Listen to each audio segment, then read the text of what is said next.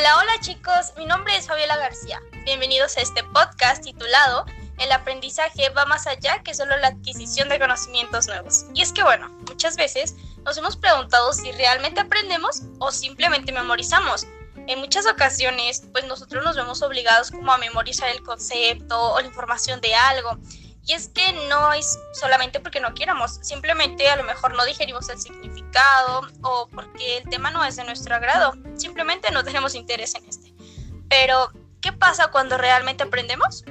Nosotros como seres humanos, siempre chicos, siempre buscamos un premio, ya sea por hacer algo, por mostrarles algo, hasta con el simple hecho de hablar, ¿o no? claro que sí. ¿Recuerdas cuando ibas a la secundaria, a la primaria? Es más, todavía hasta la prepa y la maestra les decía, si alguien me responde esta pregunta, le voy a dar tres décimos extra y ya enseguidita te apurabas a buscar la dichosa respuesta para que así tú tuvieras esos tres décimos extra. Y pues bueno, a esto se le llama condicionamiento clásico. El aprendizaje es el proceso a través del cual el ser humano adquiere o modifica sus habilidades, pues como fruto de la experiencia directa. Se vincula con el desarrollo personal y se produce de una mejor manera cuando el sujeto se encuentra motivado, es decir, cuando realmente tiene ganas de aprender y se esfuerza en hacerlo. Para ello emplea su memoria, su capacidad, su atención, su razonamiento y pues por otro lado se pueden diseñar estrategias educativas y podemos sacar un buen provecho de estas capacidades mentales innatas que el ser humano tiene. Aquí es donde le damos entrada al condicionamiento clásico pues bueno, el condicionamiento clásico fue un descubrimiento de Pavlov y este consiste en asociar un estímulo neutro a una determinada conducta. Te preguntarás, ¿cómo es eso? Pues sí, Pavlov realizó un experimento con perros en donde su objetivo era condicionar al animal. Este autor utilizó un estímulo incondicionado, en este caso las croquetas, y observó que cuando ponía las croquetas enfrente del perro, este comenzaba a salivar, a la cual llamó respuesta incondicionada.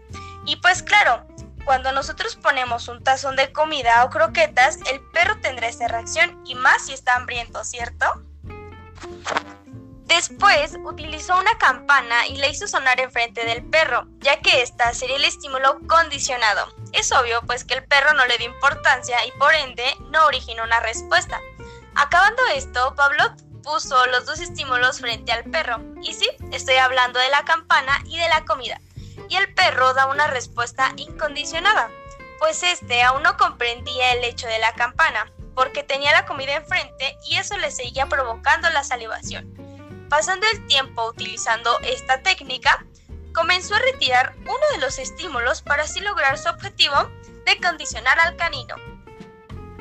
Y con tan solo hacer sonar la campana, el perro comenzaba a salivar, pues para el canino significaba la hora de comer. Y así es como este autor descubrió el condicionamiento clásico. Increíble, ¿no? Ahora bien, ¿cuántas veces has caído en esta técnica? Supongo que bastantes, ¿verdad? Ya que esto también ocurre con los seres humanos. Aunque suene mal, en algún momento de nuestras vidas nos han condicionado y han puesto en práctica este gran experimento.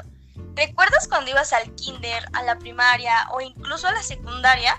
Cuando era hora del descanso y todos salíamos a consumir alimentos, echar chismecito con nuestros amigos, a ver a nuestros amores de otros grados y cosas así, estabas tan cómoda disfrutando del momento cuando de repente, chin, suena la campana y rápidamente te diriges a tu salón porque pues sabes que tienes que ingresar nuevamente a retomar tus clases y para acabarla, si llegabas tarde ya no te dejaban pasar o te ponían retardo o simplemente te bajaban décimas.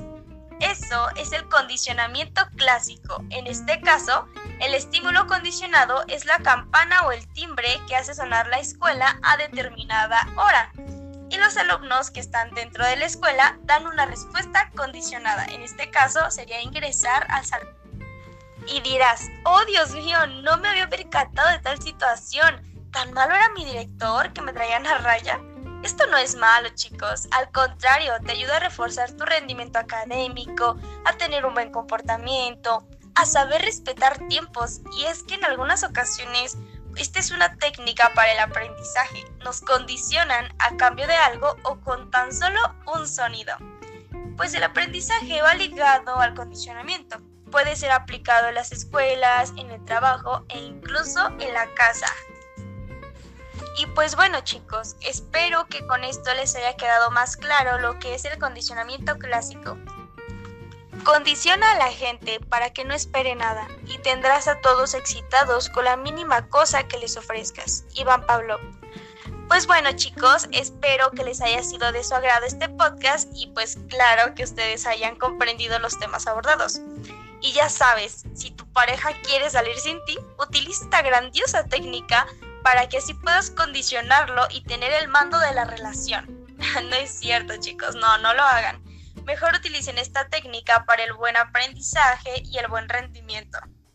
Y pues bueno, esto ha sido todo por el momento. Nos vemos hasta la próxima.